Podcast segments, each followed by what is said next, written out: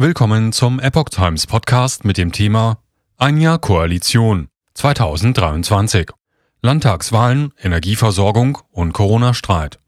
Ein Artikel von Epoch Times vom 29. Dezember 2022. Die rot-grün-gelbe Koalition hatte sich im November vorgenommen, künftig ein besseres Bild nach außen abgeben zu wollen. Ein Blick auf die Lage und einige Regierungsaufgaben im kommenden Jahr. Die Ampelkoalition hat ein turbulentes erstes Jahr hinter sich. Krisen bestimmten den Alltag, im rot-grün-gelben Bündnis hakte es immer wieder. Hoffnungen, dass es 2023 ruhiger werden könnte, dürfte Scholz nicht allzu viele haben. Voraussagen, wie sich der Ukraine-Krieg und die Lage in Deutschland entwickeln werden, sind schwer zu treffen. Auch vier Landtagswahlen dürften die Berliner Regierungspolitik beeinflussen. Sollte sich die wirtschaftliche Lage verschlechtern, weitere Entlastungen nötig sein und der Streit über die Schuldenbremse neu aufflammen, dann könnte die Koalition in weitere Turbulenzen geraten. Immerhin hatten sich die Spitzen im November in lockerer Atmosphäre in der Kanzlerwohnung der Regierungszentrale vorgenommen, nach einem holprigen ersten Jahr künftig ein besseres Außenbild abgeben zu wollen. Die Herausforderungen sind immens. Ist die Energieversorgung in Deutschland gesichert? Deutsche Gasspeicher waren Ende November fast komplett gefüllt. Die ersten kalten Dezembertage haben den Füllstand aber deutlich sinken lassen.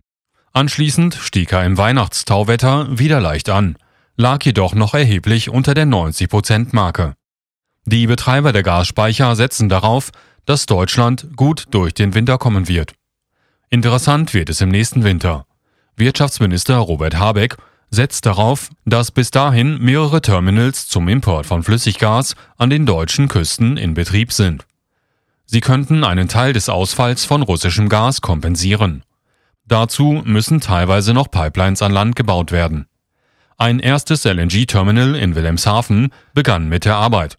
Kurz vor Weihnachten wurde hier erstes Gas in das Netz eingespeist. Die letzten drei deutschen Kernkraftwerke sollen bis zum 15. April weiterlaufen. Kohlekraftwerke gehen wieder ans Netz, um Strom zu erzeugen.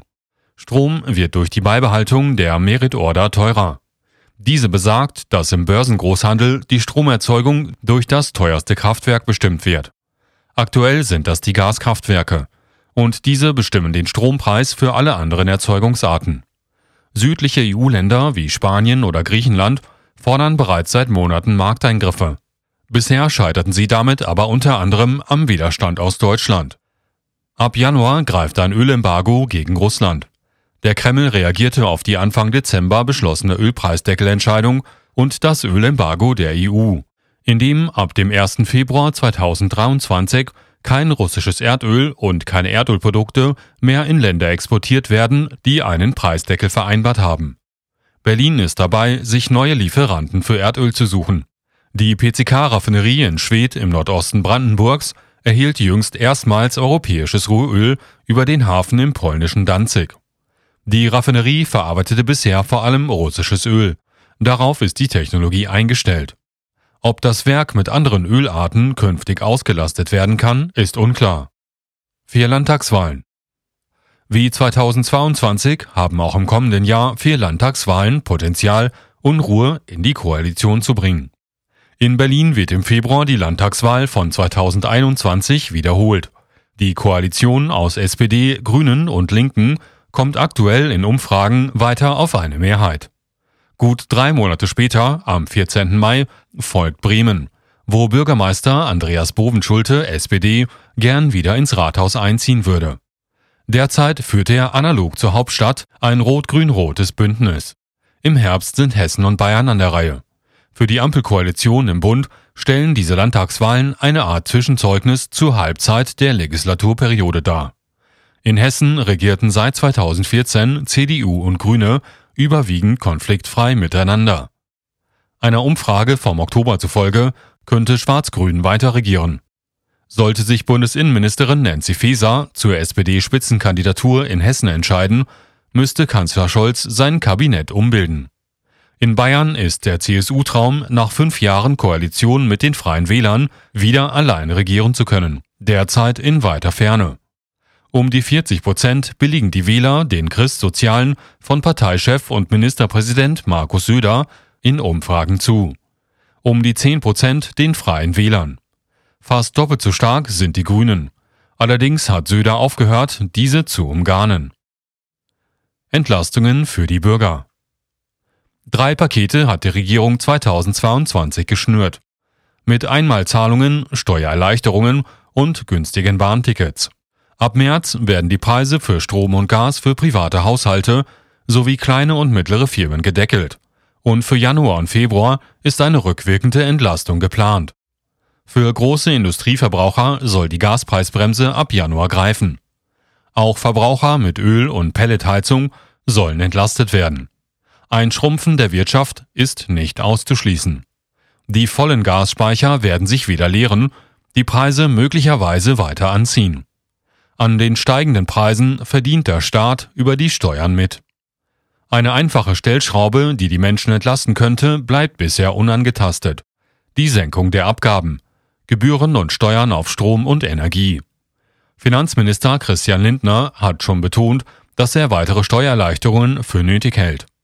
Dabei hat der FDP-Chef eher Firmen im Blick. SPD und Grüne lassen durchblicken, dass sie notfalls auch für die Bürgerinnen und Bürger neue Hilfspakete schnüren wollen. Lindner will die Schuldenbremse 2023 unbedingt einhalten. Weniger gut planbar sind die steigenden Zinsen. Neue Entlastungspakete würden vermutlich einen Nachtragshaushalt erfordern.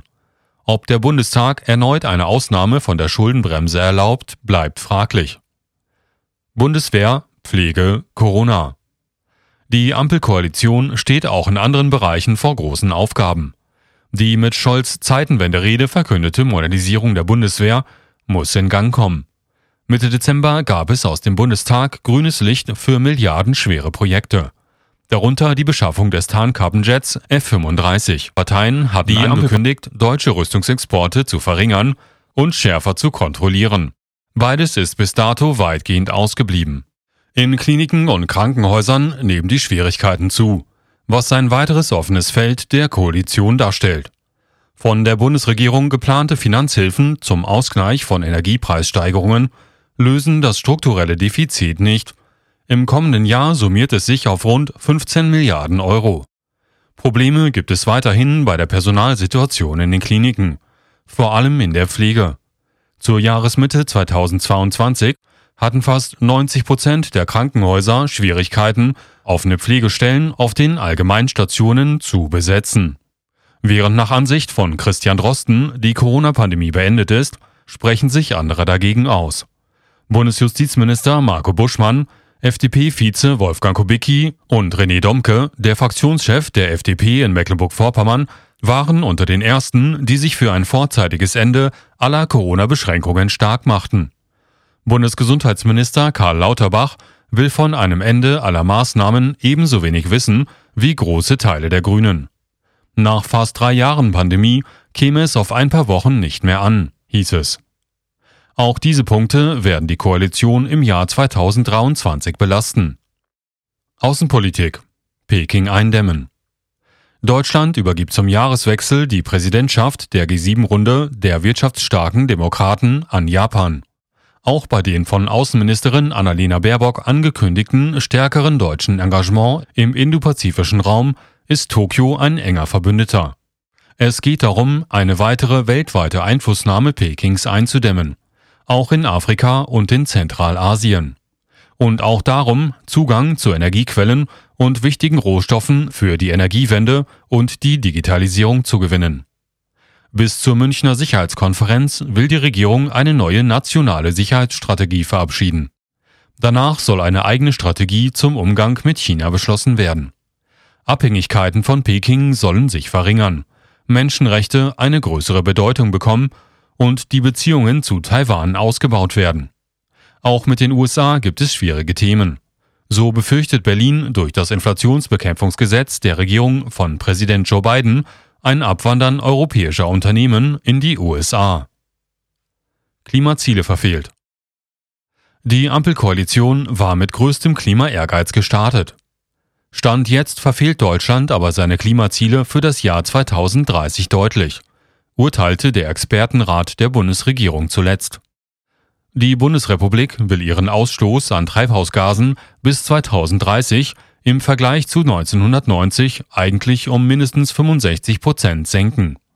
Insbesondere im Verkehrsbereich klafft eine große Lücke. Diese wird sich mit dem geplanten Klimaschutz-Sofortprogramm nicht schließen.